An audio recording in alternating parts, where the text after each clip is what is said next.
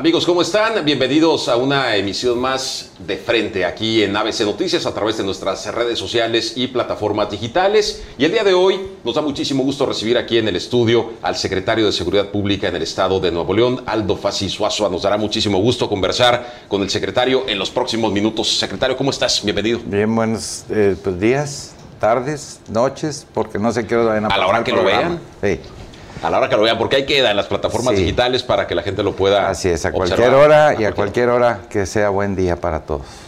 Es un buen día para Nuevo León, han sido buenos días para Nuevo León, justamente. ¿Cómo andan las cosas? Mira, eh, hay muchos claroscuros en, en la seguridad de Nuevo León y, y, debo adelantarte que esta creo que puede ser una de las mejores entrevistas, de las cosas que podamos, que podamos decir si no la riego, ¿verdad? Desde luego. ¿O yo? Es bueno, no, no creo.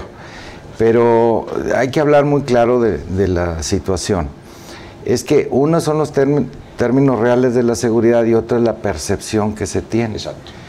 Y, y la percepción normalmente es diferente a la realidad. Entonces hay lugares donde hay muy buena percepción y las cosas bien, y viceversa. A mí me da gusto que aquí seamos, me incluyo, eh, como dicen los muchachos, piqui. Muy piqui. Sí, que todo nos molesta. Exacto.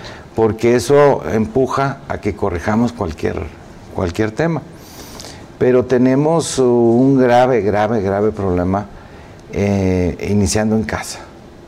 La violencia familiar se lleva a la mitad de todos los delitos en la fiscalía 19 mil casos al año, pero en el 911 son 71 mil. Entonces imagínate 70 mil familias año tras año que están inmersos en ese problema. 70 mil. En 10 años, toda la población. Exacto. Y, y, hay estudios muy profundos que nos indican que de cada, eh, de la violencia familiar, cuatro de cada 10 suicidios vienen de un tema de violencia, ¿no? en familia. 6 de cada 10 pandilleros, 7 de cada 10 adictos y 8 de cada 10 homicidas. Entonces, si tenemos esos números, pues es con lo que podemos explicarnos por qué hay tanto consumo de droga.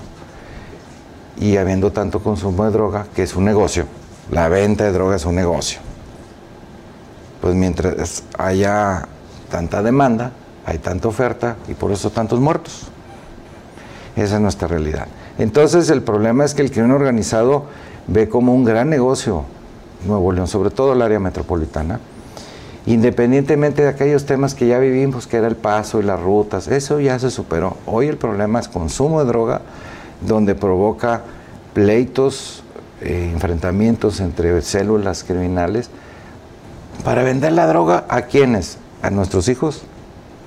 Porque debo decirte que el otro problema es las edades. Si tú ves quiénes son los consumidores de droga, pues entre los 18 y los 30 años está el 60%. Pero si ves quiénes son los homicidas, la curva es la misma.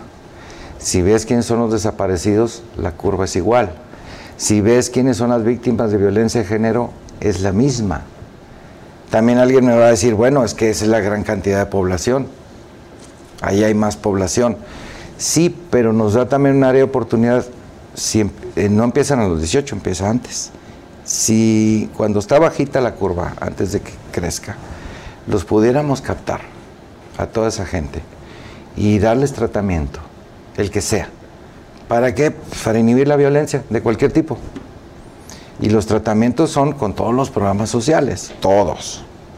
Porque el, asunto es que dentro de casa pues no puede estar la policía. Y bueno, tenemos una percepción de que la policía es la que debe de arreglar todo. Pues la realidad, la policía no se puede meter a tu casa a, ver los problemas entre pareja o con los hijos. ¿Por qué la, delincuencia sigue viendo a Nuevo León como un negocio, como un lugar en donde pueden actuar? ¿Se les permite? No, no. o, qué sucede Permiso no piden, mira. Los penales están a reventar. Y te voy a dar un dato.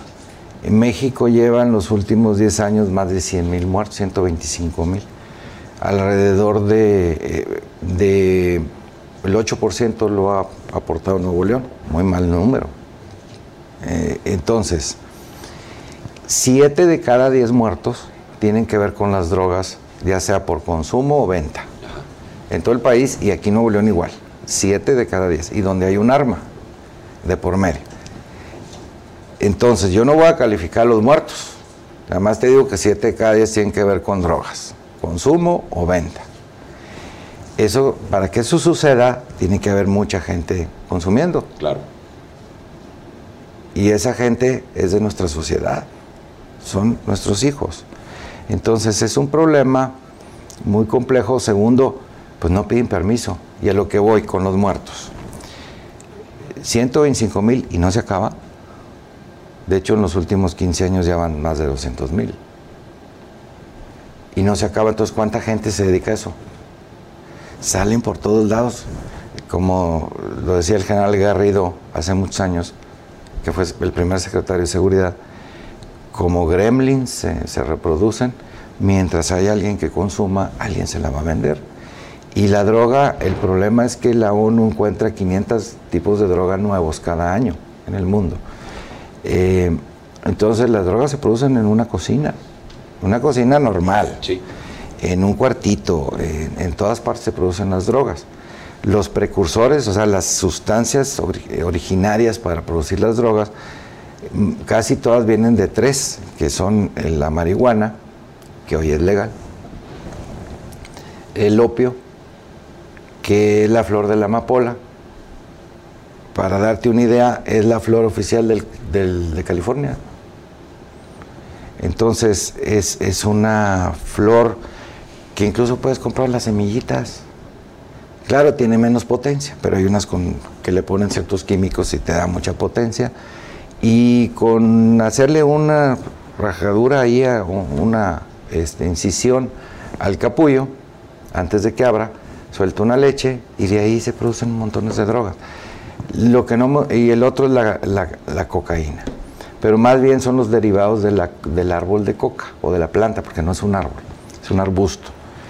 Eh, la coca nada más se produce en, los Andes, en la parte cálida de los Andes, por eso es Colombia. No, no es que los colombianos sean malos, ahí se da la planta. Y un poco en Perú y en, eh, Ecuador. Eh, tiene que estar en cierta altitud, con cierto clima, cierta oxigenación, lo cual es muy difícil que se reproduzca en otra parte. Pero hay dos lugares donde se produce también porque dan las mismas condiciones. Una es una región de África eh, pegada a, pues muy cercano a España. Este, y el otro, increíblemente, porque para eso tenemos suerte, en Guerrero. Suerte mala. O sea, no se da en todo el mundo, pero en Guerrero, sí. Eh, y, el, y la amapola se da en todas partes del mundo, pero principalmente en Afganistán. Secretario, pero de esto que comentaba hace unos momentos, de que sigue saliendo gente y sigue saliendo gente que consume o que está involucrada, ¿qué, qué se ha hecho mal? O sea, es, o se han hecho malas estrategias en todos los niveles de gobierno, o de plano es un problema, un fenómeno que es imposible de, de es un problema que se tiene que controlar no se puede erradicar. Nadie lo ha podido hacer en el mundo. ¿Se están haciendo malas cosas? Pues es que es un problema social. Es que ese es el otro tema. Mira, con todo respeto, con todo el respeto para todos, pero si no podemos arreglar lo que pasa en nuestra propia casa y le vamos a echar la culpa al gobierno que sea, porque han cambiado gobierno, gobierno, gobierno, gobierno, gobierno, partidos, etcétera, aquí en, en Nuevo León, en México y en el mundo, y el problema sigue igual. Y el principal consumidor de drogas del mundo es Estados Unidos. Pero nosotros ha crecido muchísimo el consumo de drogas. Entonces, empiezan con el alcohol o los jovencitos empiezan con cosas peores, con piedra, tiner, etcétera, aerosoles. Y cuando nuestro cerebro tiene daño, busca la droga, se produce la adicción, primero psicológica y después física. Pero bueno, el tema del consumo de drogas es un problema mundial, lo, tiene muy claro las Naciones Unidas, y no hemos encontrado una fórmula. Primero fue la prohibición, luego el encarcelamiento de los consumidores, no funcionó. Luego vamos a verlos como víctimas, porque sí son víctimas. Tienen un, sí son víctimas. El problema es que esas víctimas sostienen a todo el crimen organizado del mundo. Para que sea crimen organizado tiene que ser transnacional. Ojo con eso. Aquí hacemos mal en decirle crimen organizado las celulitas que andan aquí, las pandillas. el, sí tenemos crimen organizado, los cárteles, esos sí son transnacionales. De hecho, son de los más buscados en el mundo y son mexicanos. Ojo con eso. Los cárteles más poderosos del mundo son mexicanos. Son los más buscados. Y detienes a todos y salen otros. O los hijos, o los nietos, o los primos, pero no se acaba. Y la legalización, por ejemplo, de la marihuana es nada más una aspirina. Ahorita, como han avanzado otros, otras drogas sintéticas de diseño y demás, ¿no resultaría realmente en, No, te explico, te explico, mira. En Estados Unidos ya tienen muchos años con la legalización, pero empezaron 10 estados. Eh, ahora ya son 25, 30, algo así. El caso es que, increíblemente, todo el mundo, los, eh, sobre todo en el mundo empresarial en lo general, los estudios que se hicieron es, si se legaliza, se va a abaratar. Fue al revés. Porque hoy la marihuana, como es ilegal, es más barata producirla. ¿Por qué? Porque ¿dónde la producen? En ejidos. La tierra no cuesta un 5. ¿Cómo la transportan? Secuestran un, un, camión, lo llenan y el chofer lo amenazan y lleva la... La marihuana son grandes paquetes, ¿no? Las otras no, ojo con eso. Bueno, y entonces no cuesta, o sea, el costo es muy bajo. Y ahora los que tienen que invertir en eso, los que lo están viendo como negocio, pues tienen que comprar terrenos, oficinas así bonitas, centros de venta, con clima. Y entonces en Estados Unidos se disparó la marihuana, ahora cuesta 3.5 veces más que antes. Se creó un mercado negro y seguimos exportando marihuana a Estados Unidos y la gente con menos recursos ya no les alcanza para la marihuana. Entonces empezaron a consumir drogas más baratas. El cristal hoy es el problema número uno en el mundo. El cristal es sumamente barato y sumamente adictivo. Y esos son nuestros problemas.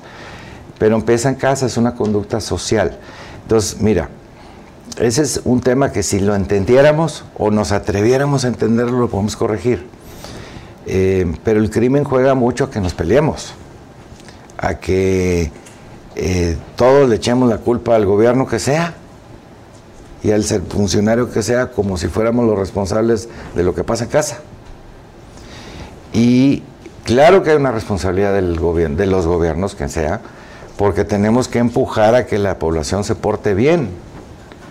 Pero los delincuentes son parte de nuestra población, son parte de nuestra sociedad. Entonces se nos descompone la sociedad porque se descompone y tenemos que hacer que se componga y tenemos que componernos nosotros también, todos, ¿no? Claro.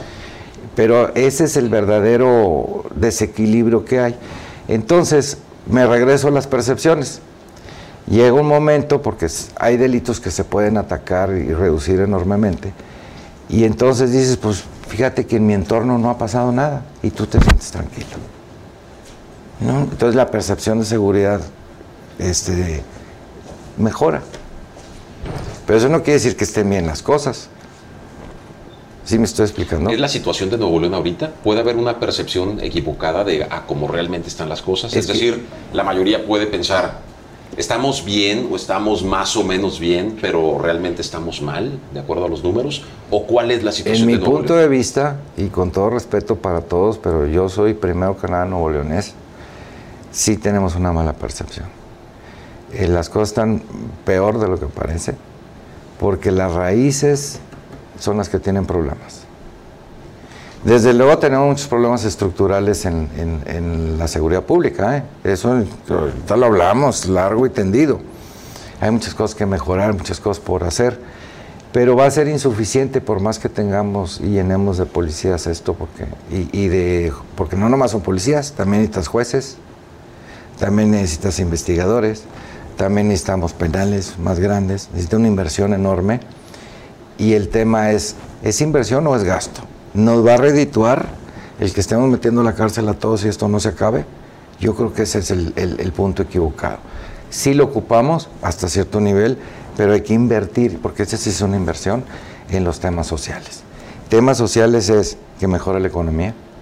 Tema social es que tengas mayores oportunidades. En que parezca increíble, pero porque ese es un tema muy nuestro, el bullying. La discriminación por bullying aquí es terrible. Somos el segundo lugar en toda América y el primero en Latinoamérica de discriminación. Y son puntos que normalmente no se ven o no se relacionan con el fenómeno. No queremos ver, pero es que como aquí todo es de broma. A ver, tigres rayados es un tema de discriminación, ¿o no? Aquí todos, ¿de qué código postal vives? Esa es discriminación, porque va dejando una mella. No, no es la tradicional del bullying de la escuela, que el gordito y el negrito. No, no, no, aquí es otro tipo y nos vamos haciendo un lado. Aquí es muy clasista, somos muy clasistas. Este, aquí vamos mucho por la marca, por el carro. ¿Todo el mundo quiere carro o quiere tener carro?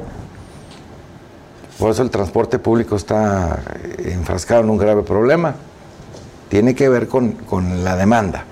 Y se demandan carros y bonitos digo, cualquiera que viaje o que haya viajado se da cuenta el tipo de vehículos que circulan aquí frente a otros países. Incluso, fíjate, estuvo hace una semana, nos vino a visitar la Policía Nacional Francesa y, decían, oye, las patrullas que tienen aquí no las tenemos nosotros en Francia. ¿Por son, son mejores las de aquí? Claro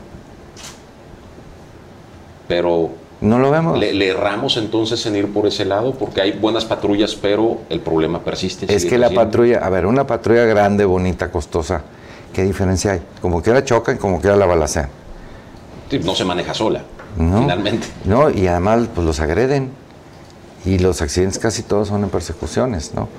Donde viene el error humano por, por la, la tensión. Y, bien fácil, pues a mayor velocidad, por más entrenado que estés, va a haber un accidente. Entonces, eh, y luego, pues no hagas persecuciones para que no haya accidentes. Y entonces hay impunidad. Y hay persecución y incrementa el riesgo de la población. Y entonces, se han fijado, mediáticamente hace mucho ruido un accidente de una patrulla, ¿no? Sí. Mucho ruido. O sea, la gente dice, ¿cómo? Mira el desastre que hicieron y todos los policías, los, los polidiotas, como yo les decía antes, este, a mis compañeros, bueno, ex compañeros.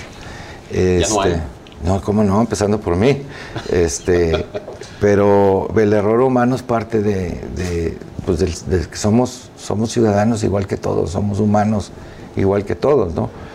Entonces tenemos que corregir esos detalles y generar un equilibrio entre cuándo debemos perseguir y cuándo no, a quién, a quién debemos de detener. Y porque, por ejemplo, ahí lo, que se piensa es, hay, hay un problema porque no hay una adecuada capacitación. ¿Esto es real? O sea, para empezar desde ahí. No, no, fíjate que si somos modelo no nomás nacional, sino internacional en el tema de capacitación.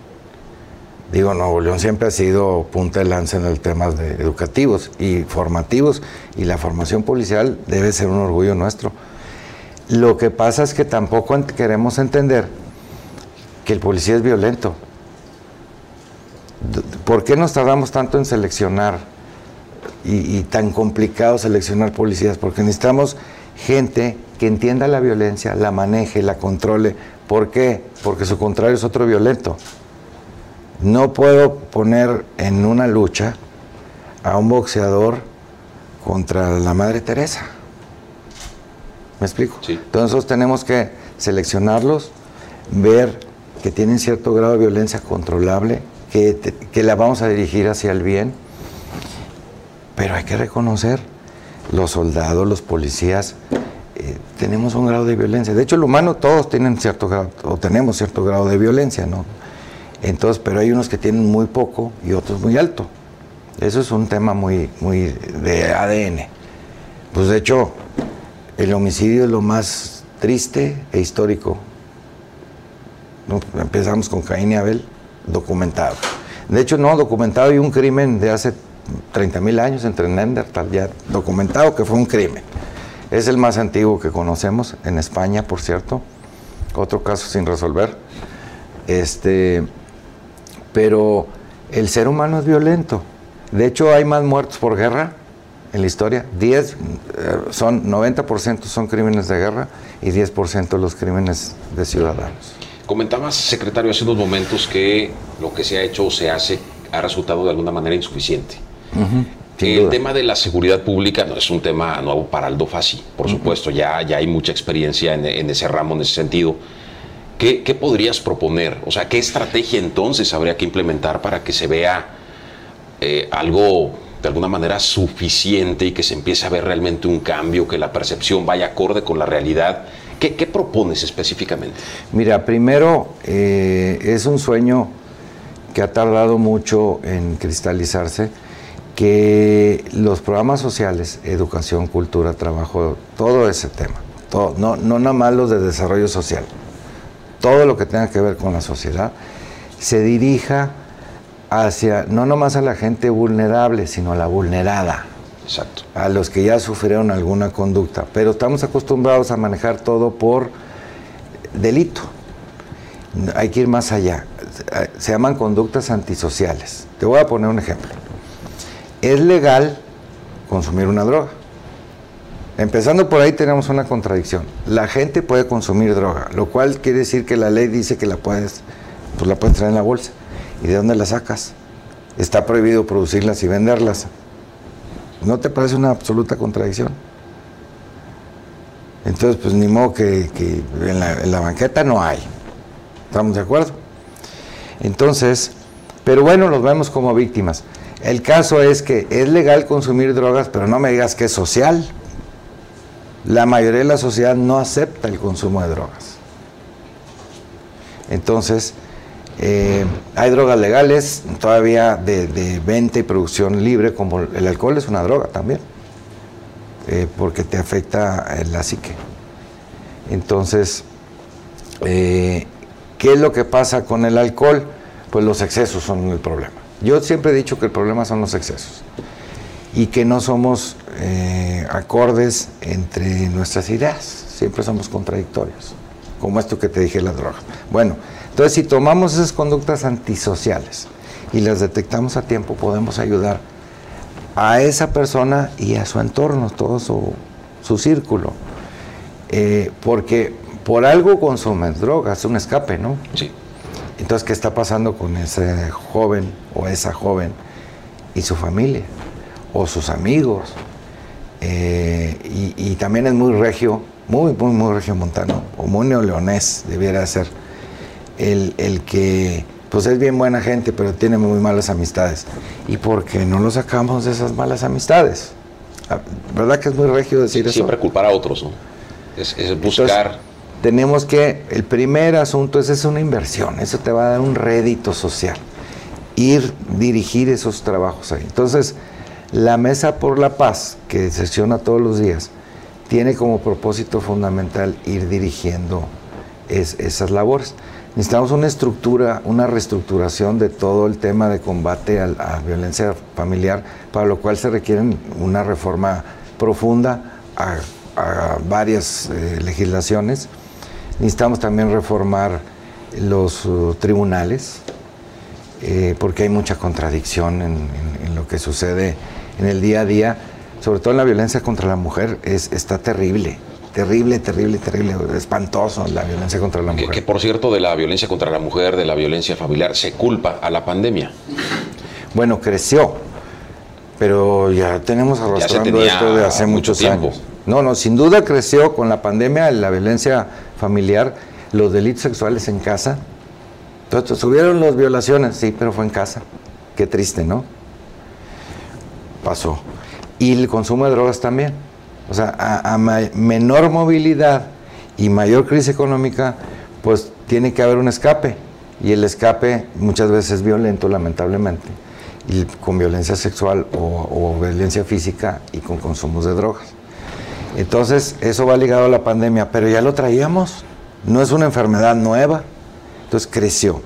Además de la cuestión de los cárteles, delincuencia organizada, drogas y demás, el tema de, violencia familiar, violencia contra la mujer, podría ser uno de los retos principales para el gobierno es el que viene. Principal, es el principal. Y no para el gobierno que viene, para muchos, porque no se va a arreglar en seis años. De hecho, no se ha arreglado en 15. Es el reto principal de la sociedad, con el gobierno que le toque, o los gobiernos que le toquen. Es el, es el reto principal de Nuevo León. Somos el tercer lugar nacional. En esa materia, en tu gestión, ¿qué se ha hecho? ¿Qué lograste hacer? Pues mira, primero este, este tema de, que abramos los ojos cuando menos en, los gobiernos hacia el problema. Ya está listo un paquete de reformas, eh, pero no, y, se han hecho muchas cosas, los centros de justicia, las puertas violetas, la sociedad organizada ha, colaborado mucho, pero estamos muy lejos de donde tenemos que llegar. Pero el primer punto es, oye, tenemos que fortalecer al Instituto de la Mujer ¿Por qué? Porque es la parte discursiva y más importante. El instituto, su función principal es representar a las mujeres. Ese es el, principal objetivo del instituto. Se Porque un instituto, no, se está haciendo. Porque estaba, desde que salió María Elena, hay que reconocerlo, eh, se fue apagando la voz de la mujer. María Elena Chapa. Sí. Y necesitamos que se alce la voz de la mujer y protegerlas pero que se sientan protegidas. No solamente, no es un tema de justicia solamente. Mira, viene un tema de violencia, el clásico, el del marido-mujer, o, en la, o, de pareja, vaya. Este, no todos tienen que estar casados para que haya este tema. Claro. Bueno, y, si tú quieres y se aplica todo el peso de la ley y la mujer se queda sin casa, sin, sin alimento, sus hijos sin ir a la escuela, o sea, le cambió toda la vida y no llegamos a proteger todo eso que falta. Entonces, muchas veces sale peor que metes a la cárcel al agresor. Y no quiere decir que no nos debamos de meter a la cárcel, sino que lo que nos falta es trabajar en todo el resto. Que sea integral la atención y el ataque a este problema. Siempre mi frase favorita para mal, porque yo tengo muchas frases favoritas. Una es, bueno, ya lo metimos a la cárcel, ya nomás nos faltan todos los demás. Bueno, aquí ya resolvimos un problema, nos faltan todos los demás. Y, son muchísimos, la lista es muy grande de nuestros problemas. Eso nos va a llevar al fondo.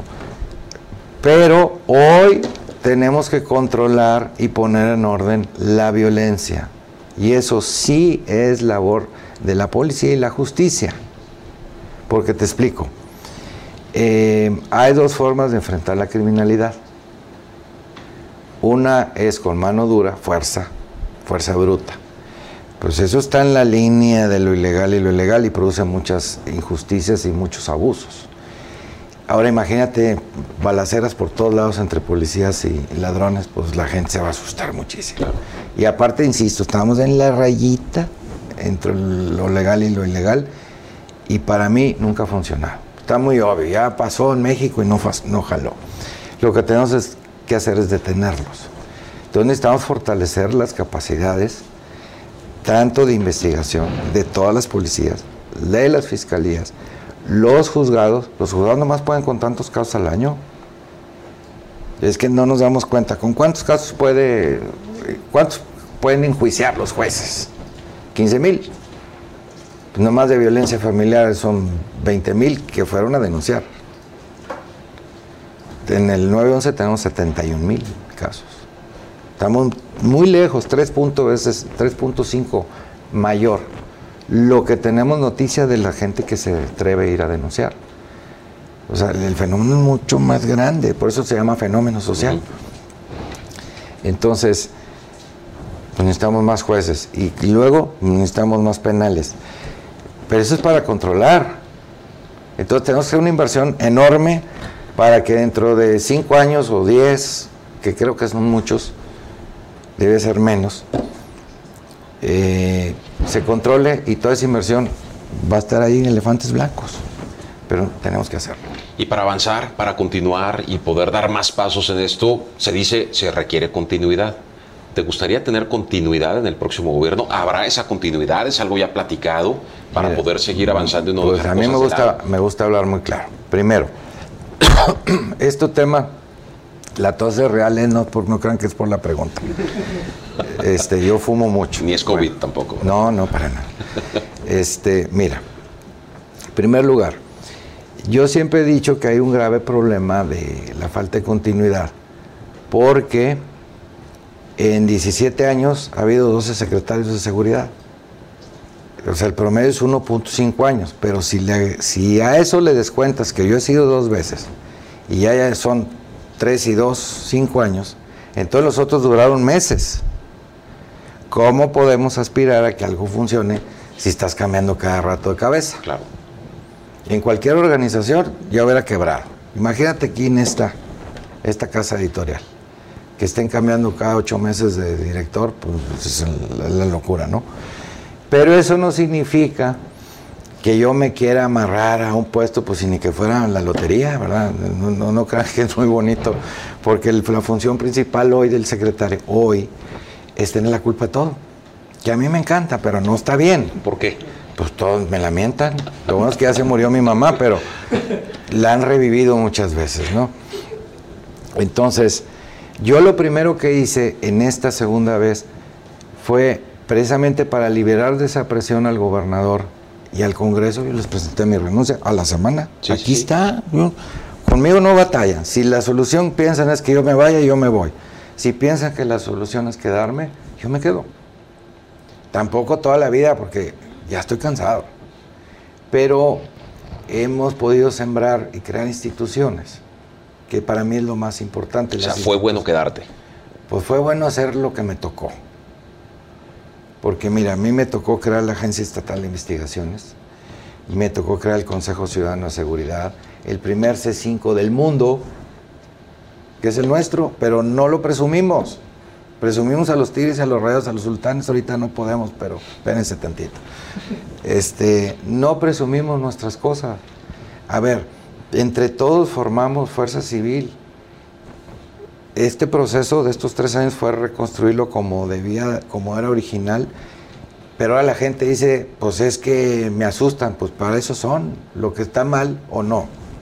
Pues es para enfrentar el crimen a los de de veras, para eso sí Pero deben de civil. asustar a los criminales, no a la eso, población. Déjame decirte cuál es el problema, déjame terminar. Fuerza Civil está haciendo funciones que no le tocan, que es detener borrachos. A ver, es un verdadero abuso que Fuerza Civil esté haciendo funciones de policía municipal. La policía municipal se debe dedicar a lo, a lo del cotidiano. Y entonces llegan tres patrullas de Fuerza Civil, que son gente violenta, porque son los que han recibido todos los embates del crimen organizado. Y ahí sí no me deje, me enojo cuando me dicen lo contrario. Yo los reto que me digan quién ha enfrentado el crimen organizado aquí, porque de 165 agresiones a policiales, 149 fueron contra fuerzas civiles de que yo estoy. A balazos, no con abrazos. Eso no jala. Pues aquí no nos ha tocado. Pues sí les decimos, pero entre tanto balazo no se oye. Entonces, y los muertos los ha puesto Fuerza Civil. Pero eso a la gente no le importa, ni tiene por qué importarle, yo no estoy enojado con la gente. Pero me regreso al tema. Entonces, Fuerza Civil debe de andar en grupos. ¿Por qué? Porque están preparados para enfrentar el crimen. Resulta que una señora habló porque se peleó con el vecino y el vecino anda borracho ahí en la calle. Llegan tres camionetas, salen todos los vecinos grite y grite porque llegaron armados hasta los dientes para detener a un borracho. Pues literalmente es un abuso. ¿Y cuál es la solución? Pues que no se dediquen a eso. Pero tenemos que hacerlo por el convenio con Monterrey, que tiene 20 años sin resolverse. Eso sí me molesta. No es culpa de un alcalde, son demasiados alcaldes que no han hecho nada. No me digas que en 20 años no han podido contratar policías, pues no, no han podido o no han querido. En 20 años, ¿No han querido? pues 20 años, por el amor de Dios. ¿Y por qué no habrán querido? O sea, ¿Por ¿qué qué? hay detrás? ¿O, o qué? Porque ¿Cuál es el muy cómodo llevártela así, al cabo la culpa la tiene el gobierno del Estado, que él se encarga de, la- de Monterrey. Eso lo vamos a cambiar. Hay que invertirle a Monterrey. Aparte el policía estatal es muy caro. Hay que invertir en la policía de Monterrey para que se dedique a lo suyo. Rescatamos Fuerza Civil que está ahí y lo dedicamos a combatir a los delincuentes. Si, si dices lo vamos a cambiar es porque sí vas a seguir como secretario de seguridad. Pues de donde sea, yo no voy a cejar en, en- en eso. Yo no puedo adelantar ninguna decisión del gobernador. Pero ya lo han platicado. Pues sí, pero las opiniones y todo puede cambiar. Entonces, yo no puedo adelantar ninguna decisión del gobernador, ni del actual ni del entrante. Pero al día de hoy existe la posibilidad. Pues eso dicen. Yo ya te dije, si me ocupan, aquí estoy, y si me desocupan desde hace mucho, también ya les dije, no pasa nada con mi persona. Eh, pero hay instituciones que hay que solidificar, pero que ya están creadas. Eh, ahí están los centros de justicia eh, de la mujer, el de la fiscalía que acaba de ser es buenísimo. Ya teníamos tres antes, pero luego cambio de políticas públicas, los hicieron y ahora los volvieron a hacer. Hazme el. Bueno, eh, tenemos instituciones muy sólidas, tenemos un área de inteligencia que no existía, que creo que fue lo más importante que pudimos hacer hoy un área central de inteligencia, porque sin inteligencia yo no te podría estar hablando todos estos números y factores, eso es inteligencia, es tener información que te lleve a decir cuál es el problema, cuál es, eh, cuál es nuestra enfermedad y cuál es nuestra vacuna. ¿Estamos de acuerdo en eso? Eso es inteligencia. No es espionaje, ese es otro tema. Entonces, creamos el área de inteligencia, está funcionando, está muy joven, eh, también tenemos que entender que Guardia Nacional está muy joven, no es una institución madura. Fuerza Civil apenas cumple 10 años, ya la vamos a certificar, con todas las quejas. Eh, y va a estar certificada internacionalmente. El C5 ya está certificado internacionalmente. La Universidad de Ciencias de la Seguridad, donde se forman todos, está certificada internacionalmente. ¿Eso se da en esta administración? Ya, ya tenemos, la universidad ya está certificada, el C5 ya está. ¿Fuerza Civil? Y Fuerza Civil en unos meses estará. De hecho, creo que ahora que cumple los 10 años se va a poder. En, breve será la audiencia, porque es una audiencia pública con un jurado. Es un lío, ¿eh? Y lo vamos a tener y hay que estar orgullosos de eso, pero hay que usar las cosas para lo que se fueron creadas. Entonces, el martillo se usa para clavar o para tumbar. Tú no puedes pintar con un martillo. Claro. ¿Verdad? Entonces, fue civil, tenemos que usarlo para lo que se creó. Por eso son los abusos. Fíjate en los abusos. También se han reducido enormemente. Se triplicaron el número de detenciones por parte de Fuerza Civil. Las quejas han bajado mucho. Sí existen. Y ya te expliqué por qué. Y yo no creas que estoy contento ni les aplaudo. Yo no les aplaudo, al contrario. Pero me da coraje que les digo a los muchachos, a ver, no entiendo. Este, resulta que ustedes cuando los están balaseando están como robles, felices y tírale, tírale, y no les pasa nada. Ah, pero que en una señora no les grite, pues se ponen como locos. Porque no los entrenamos para eso. Para eso se entrena el policía de proximidad, para que aguante los gritos de las señoras y los señores y los borrachitos. Acá los entrenamos para recibir balazos.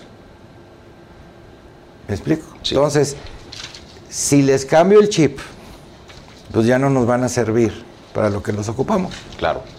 A raíz de que en aquella ocasión eh, presentaste renuncia como secretario de seguridad, dijiste, aquí está, si no jalo, ahí se ven, porque está pasando esto, yo no puedo seguir así. A raíz de eso, cambiaron las cosas, se dieron mejores herramientas, se logró eliminar la corrupción, se quitó todo eso que no permitía que el trabajo fluyera? No, no, va, más por otro lado. Mira, este, a todos los uh, líderes políticos, gobernador, alcaldes, siempre sienten la presión social y mediática y cortan el hilo por lo más delgado. Entonces, pues les quitas una presión y hubo un mejor diálogo, sobre todo con el Congreso. Ok. Porque la seguridad somos todos. Mira, la gente cree y me encantaría que fuera cierto, que uno ordena a todo mundo. Yo no soy jefe de la Guardia Nacional ni del Ejército, ni de la Fiscalía de la República, ni de la Fiscalía del Estado, ni de las policías municipales. Yo no les puedo dar órdenes, ni ellos a nosotros. Entonces nos tenemos que coordinar. Suena bien bonito. Coordinar es ponernos de acuerdo, pero a la hora de operar no es lo mismo cuando tú ordenas, se va a hacer porque se va a hacer a que vamos a ponernos de acuerdo, dale para allá, dale para acá, dale para acá. Y tenemos que trabajar todos con nuestros defectos, nuestras fortalezas, nuestras áreas de oportunidad, con lo que tenemos. Claro. Porque hay un problema estructural financiero. No tenemos el número de policías que necesitamos. No tenemos madurez en ciertas Y instituciones. ha habido mucha deserción, salen... No, eso es por limpia. Por Ese es un- limpia. sí, es tema de la percepción. Ajá.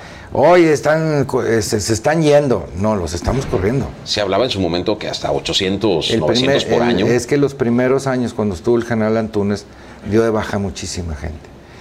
Y el asunto es que reponerlos es bien difícil. Y es también un tema financiero. Había una planeación de, para Fuerza Civil de contratar 500 por año. Esa se cumplió. Entonces, en estos cinco años van cuatro mil y pico contratados, pero se fueron tres mil. No, de hecho, creo que son más. ¿eh? Este, entonces, ¿Con cuántos estaría satisfecho Alto Fácil? ¿Con cuántos policías? es que ese es el otro tema. Todo el mundo dice, la policía estatal, ¿cuántos debe de tener? No hay ninguna ley ni porque es segundo piso. Esta es una policía para enfrentar criminales y perseguirlos, corretearlos, dándonos de frente. ¿En dónde? Allá en los ranchos, aquí no. ¿Te has fijado que aquí no, no hemos permitido balaceras? Exacto.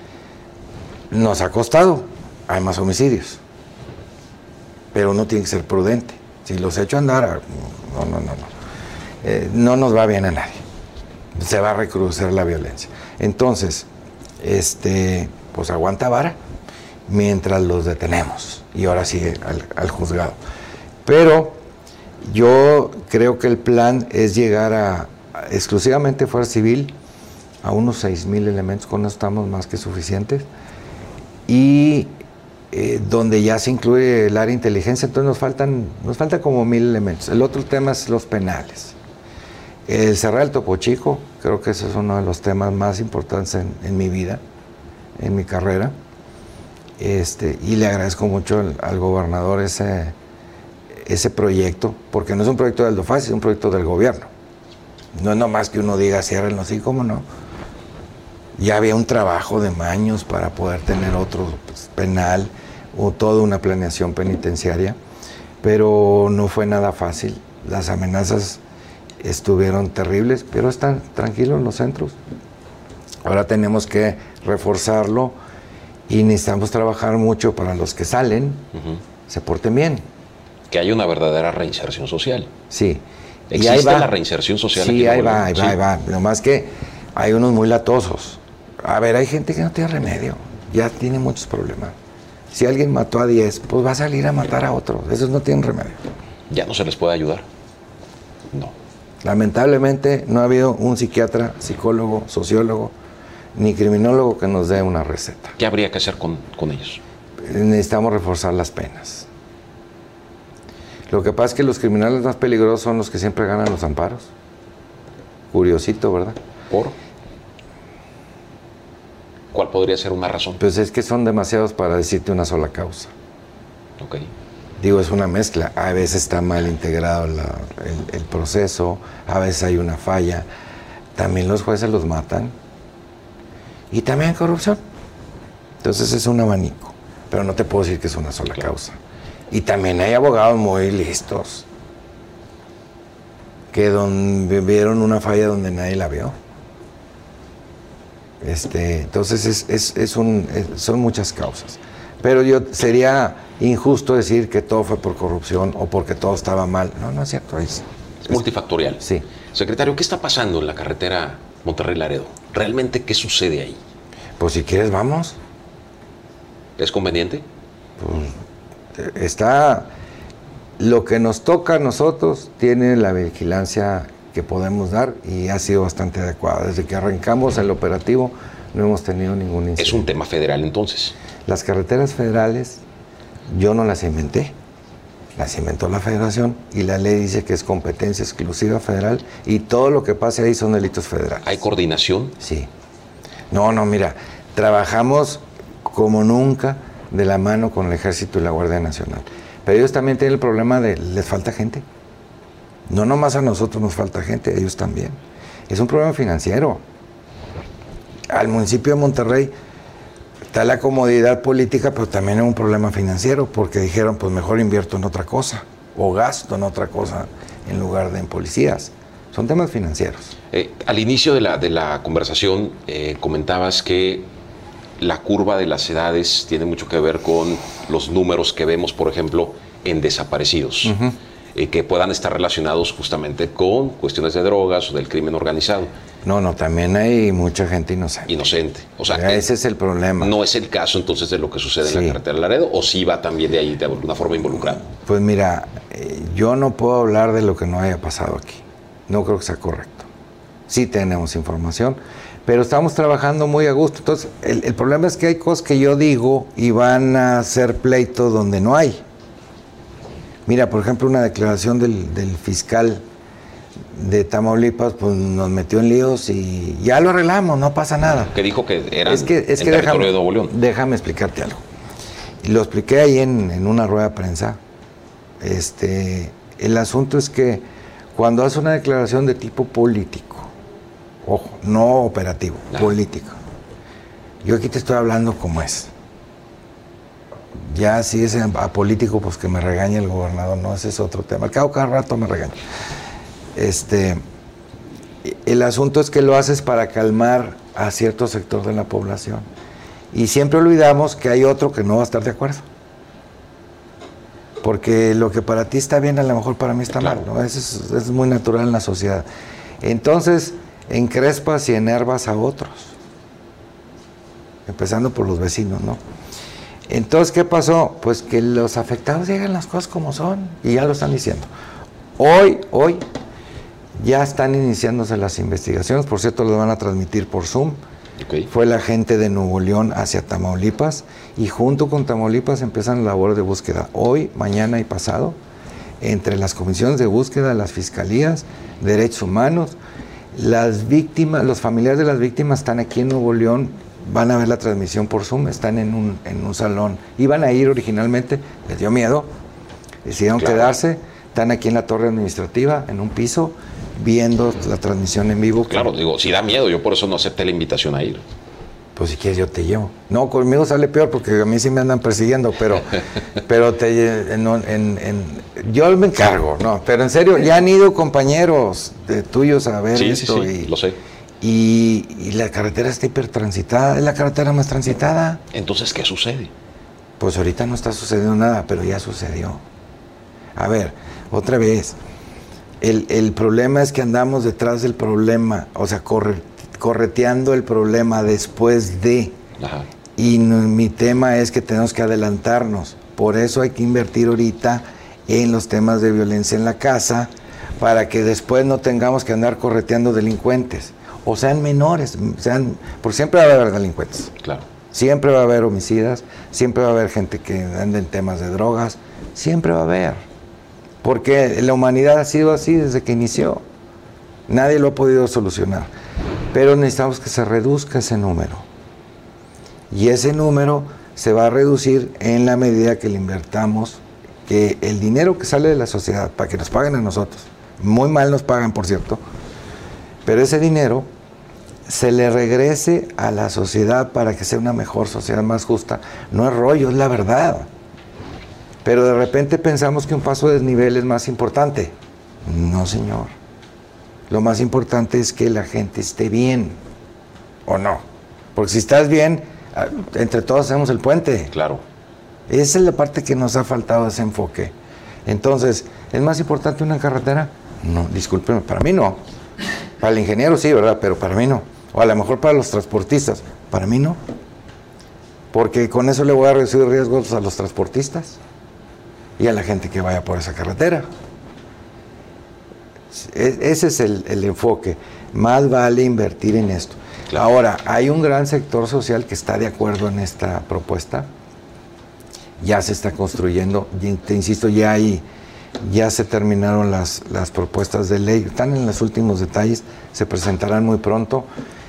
Ya las organizaciones ciudadanas, porque no dependen de mí. Yo, yo echo a andar a los ciudadanos porque esa es la fortaleza. Yo les digo, échenle, denle. Yo voy detrás o enfrente si me ocupan un lado, pero para que esto funcione. Yo estoy del lado de la sociedad porque, porque yo aquí vivo. Y aunque todo el mundo siempre me ha visto en los medios, pues en mis 30 años de abogado, más de la mitad he estado la, en, como abogado como sirviendo a las empresas, a los ciudadanos del otro lado del escritorio. Como funcionario he estado menos tiempo Ya sé que ya los tengo hartos de tanto estar, pero, pero son menos años de lo que parecen. Pero es que habría que estar, habría que seguir. Siempre es importante que se esté dando la cara, que se esté hablando. Pero ya no más di la cara, ya di, di todo el cuerpecito. Pero bueno, este, yo con mucho gusto. Porque también del lado de la sociedad, mira, ¿sabes por qué me hice funcionario público? Por andar del lado de la sociedad diciendo con Renace y otras organizaciones que teníamos problemas con la justicia y que había que cambiar el sistema. Y empezamos desde el año 2000 con eso, antes yo fui abogado de, varios casos muy sonados, pero después me metí el tema de justicia y el gobernador González Paz me dice, pues órale, por andar de hablador, véngase, y vamos a sacar el nuevo sistema de modelo de justicia. Y ya me tocó llevar el primero del país. El tema de las desapariciones forzadas es importante para Aldo Fassi. Mucho, porque no hay peor crimen. Mira, en mi familia ha habido tres secuestros. Secuestros por dinero. Todos esos días son terribles, que no sabes cómo está, si está vivo o no tu familiar. Pues imagínate que esto se prolongue por meses, años. Tengo de una familia que quiero mucho, son mis compadres, un, un, hijo de ellos desaparecido. Y vuelvo a insistir, hay muchísima gente inocente muerta o desaparecida, que no se vale. Ahora, incluso los que andan mal, que murieron por vender drogas o por lo que tú quieras, pues yo tampoco los voy a calificar. Fue su vida, no la mía. Pero no lo podemos permitir. No podemos permitir que uno tenga el derecho de asesinar y menos desaparecer a alguien. ¿Cómo? Es terrible porque la familia no sabe, lloran a diario, tienen una angustia terrible no sabemos si está vivo o muerto. No sabemos si está sufriendo. No sabe si y, te empiezas a imaginar mil cosas. Secretario, para finalizar, ¿qué consideras que podemos o de qué podemos tener certeza quienes vivimos en Nuevo León? ¿De que todo va a estar bien? ¿De que todo va a estar igual? ¿De que todo podría caminar a peor? Mira, acabas de decir una frase de campaña por cierto. Sin intención. No, no, ya sé, de eso no estábamos hablando. Pero yo creo que debiéramos hacer un, voy a aprovechar. Yo creo que por algo fueron los los uh, de campañas. Hay que sumar todos esos. O sea, necesitamos crear una mejor historia. O sea, hacer historia, pero una mejor. Que todo esté bien, que todo esté mejor.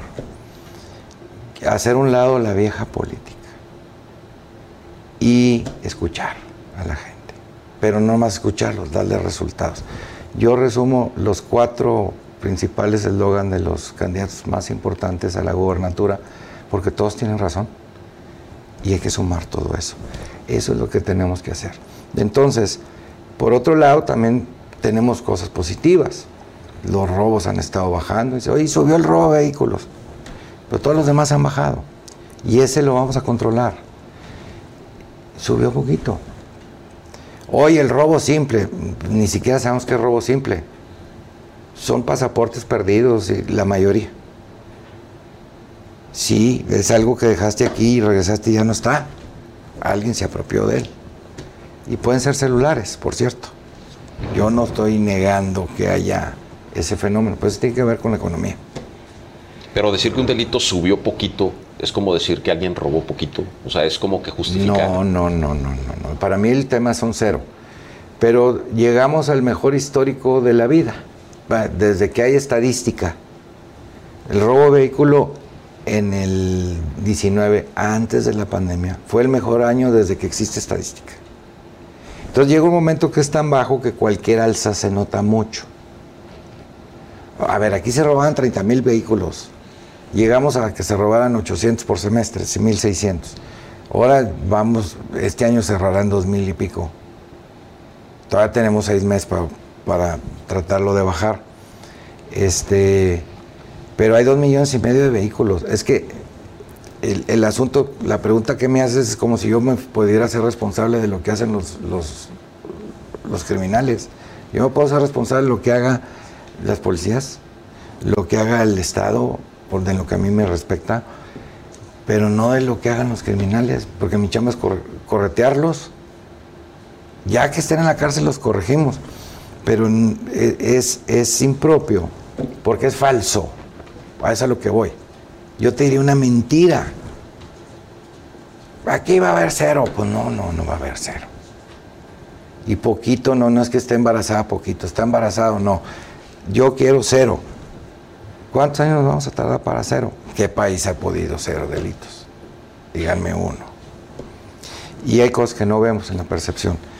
Decimos, oye, es que Suiza, Suiza, Suecia, Finlandia no tienen homicidios. ¿Y ya vieron cuántos desaparecidos tienen? ¿Y ya vieron cuánto consumo de droga tienen? ¿Y ya vieron cuántas agresiones sexuales a los menores? Nadie ha visto eso. ¿Por qué? Porque están muy lejos. Pues a mí me encantaría. Y lo peor, es que en Estados Unidos, dale para Estados Unidos para que vaya, ahí te matan por asaltarte. Aquí no es que no exista, pero crímenes por asaltos son muy poquitos, afortunadamente. Es más, te voy a, vamos a hacer un ejercicio, este, para que veas cómo es la sociedad, o cómo somos todos. Hay muchos muertos, sí, sí, hay muchos muertos. Dame cinco nombres de muertos, para que veas que a nadie le importa. ¿Por qué? Porque son temas entre mañosos. Oye, temas por asaltos, si se ha habido, dímelos. Dime uno. Yo te voy a decir el del reloj.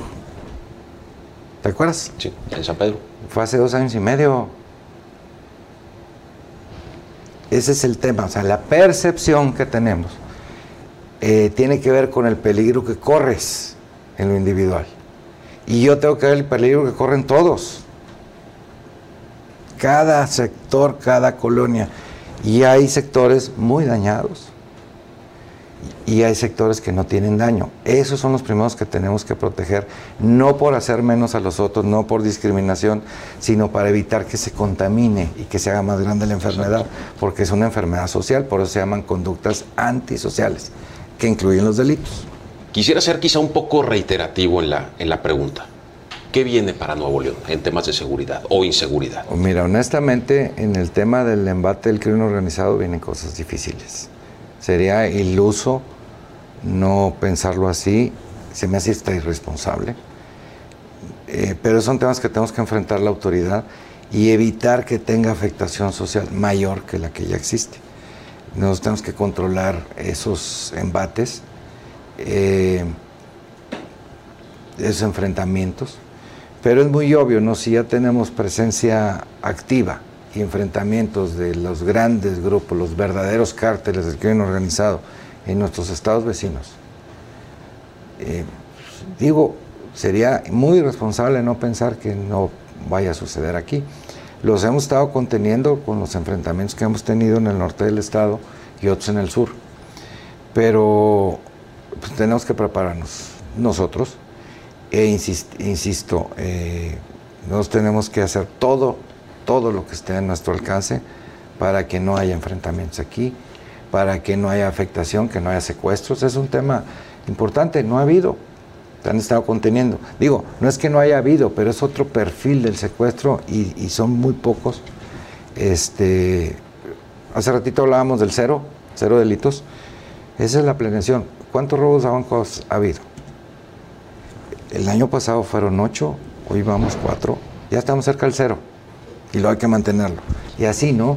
Es delito por delito. Pero podríamos entonces esperar algo como en los peores años, como en el 2011, por ejemplo. Nuestra obligación es que no, pero no podemos. No se trata de asustar a la gente, pero sí que estemos alerta. Claro. Mira, cuando estamos alerta, eh, nos cuidamos más. Y si nos cuidamos, salen mejor las cosas. Yo lo que no quiero es que seamos irresponsables, nada más, de decir todo está bien, porque no es cierto. Y tenemos ese riesgo inminente, es riesgo, todavía no pasa, ahí está. Y tenemos que hacer un gran esfuerzo para que o no suceda, y si sucede, controlarlo lo más rápido posible y con la menor daño a la sociedad, a la sociedad. estamos nosotros, ahora sí, para poner el cuerpecito. Es difícil hablar de tiempos, pero ¿cuándo se podría empezar a presentar esto? Es complicado eh, decirlo, pero a cómo se ven las cosas que van avanzando en estados vecinos. Estamos ya inmersos en eso, pero se ha contenido, como decías. Mira, hoy está el problema en otros lugares. Y tienen que, pues no depende de uno si decidan ampliar su lucha en otras partes al mismo tiempo o centrarse en los, en los lugares que están en este momento. Es muy evidente que también eh, pues esta lucha entre los grandes cárteles por las fronteras, que es básicamente controlar la frontera, incluyendo todo el traslado de mercancías. No es un tema nomás de drogas, ¿eh? es mercancías ilegales, la que quieras. Eh, ya estando ahí, pues lo lógico, ojo, lógico en la mente criminal, que es diferente a la nuestra. Claro. Es que sigan ahí hasta que alguien gane. Pero si alguno de ellos ve que al otro le duele en otra parte y con eso lo debilita, pues ese es el, eso es lo que tenemos que ver nosotros, lo que estamos analizando y enfrentarlo. Ahí sí, ahí sí, para eso estamos. Para eso está Fuerza Civil, para protegernos a nosotros y pues para dar la vida por Nuevo León. Lo han hecho muchos compañeros. Yo no tengo ninguna duda de mis compañeros de Fuerza Civil y, de nuestras instituciones policiales que van a dar todo. En eso sí podemos estar muy tranquilos. Pero el problema ahí está. Es lo que voy, como la pandemia, ahí está. ¿Cómo lo hemos controlado? Cuidándonos. Entonces, lo que pido es que nada más estemos alertas. No con miedo, el miedo nos va a paralizar. Exacto. No, no, no, yo no, no se trata de miedo. No hay que tener miedo. Ya pasamos cosas muy difíciles y no nos pasó nada. Tuvimos, bueno, sí nos pasó, pero no, no fue algo que detuvo a Nuevo León. Nos hizo crecer, nos hizo ser más fuertes, más grandes. Y, y hay un tiempo de unidad. Y este es el momento. Ya habrá tiempo para pelearnos por si un policía le sacó la lengua a otro, ¿no? Este, ahorita tenemos que trabajar muy unidos, todas las corporaciones, todos los políticos. Ahora sí no hay colores ni partidos, no debe haber división, no debe de haber política en esto. Eso sí daña mucho. Eso nos tenemos que encargar, eso es la coordinación. Ya la operación nos toca a nosotros, a nadie más. Ahí no vamos a involucrar a la sociedad en la operación, para nada. Ni en estos altos riesgos, pues es nuestra obligación. Pero insisto, perdón, este, en esa línea muy, muy tenue entre estar alerta y estar con miedo, no, no, no debemos de tener miedo, pero sí estar alertas y saber que los riesgos están latentes. Sigue siendo riesgo. ¿Qué tan inminente? Pues nosotros estamos preparados. Es lo que te puedo decir. Secretario, te agradezco muchísimo. ¿Algo que desees agregar antes de Pues ya parecía maestro de criminología en lugar de secretario de seguridad, pero no haberlos aburrido. Y te agradezco mucho. No, por favor, muchísimas gracias y pues ojalá que haya una próxima oportunidad, seguramente una vez que se oficialice que continúas en el cargo. No, no le metas presión al pobre gobernador, ya trae muchas broncas, hombre. Déjalo, él decida. Ya platicaremos, ah. seguramente. Muchísimas gracias. Al contrario. Gracias a todos por su compañía el día de hoy y nos veremos en una próxima edición de De Frente.